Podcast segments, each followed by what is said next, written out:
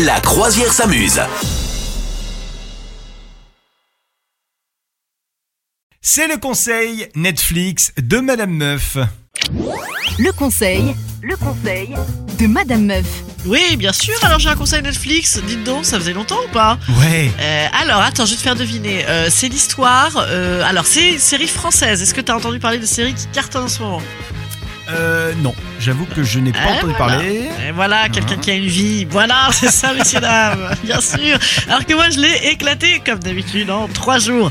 Moi, c'est c'est dire que j'ai un problème hein, d'addiction à la série, c'est que des fois, c'est je les je les mate en je les mate sur mon téléphone, moi, Ouais. et donc j'accélère quand il se passe rien. Clac, clac, clac, clac, clac. Oh comme non. c'est comme Ah. une malade. Ouais, comme une adolescente surtout. Euh, c'est ça, comme Les- une grande malade. Les jeunes de notre époque, ils font Bon, j'ai regardé une série qui pourtant, pourtant pas tant euh, dans l'addiction. Là, on est sur une série assez euh, qui s'appelle En Place.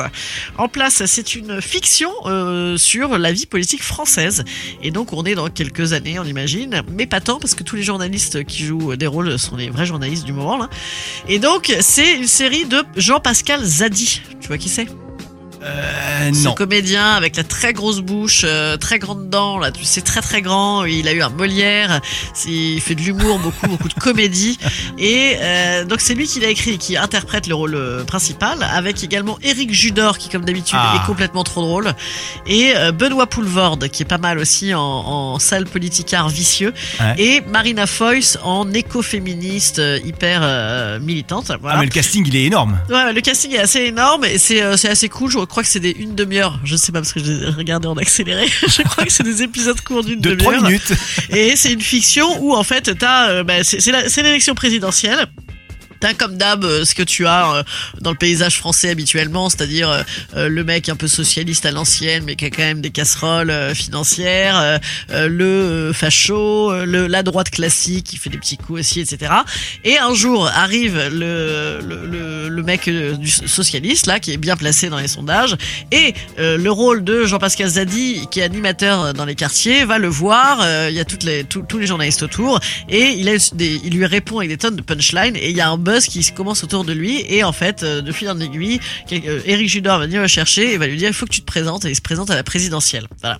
Et donc c'est cette histoire-là euh, où tu te retrouves avec un candidat à la présidentielle, évidemment, qui parle comme un jeune animateur des quartiers, qui fait que des gaffes. Voilà. Donc c'est une comédie, mais il y a un côté assez rigolo. voilà. Enfin, il y a un côté assez juste en fait, parce que bah, c'est le côté fiction euh, est très inspiré de ce qui se passe quand même vraiment dans les campagnes.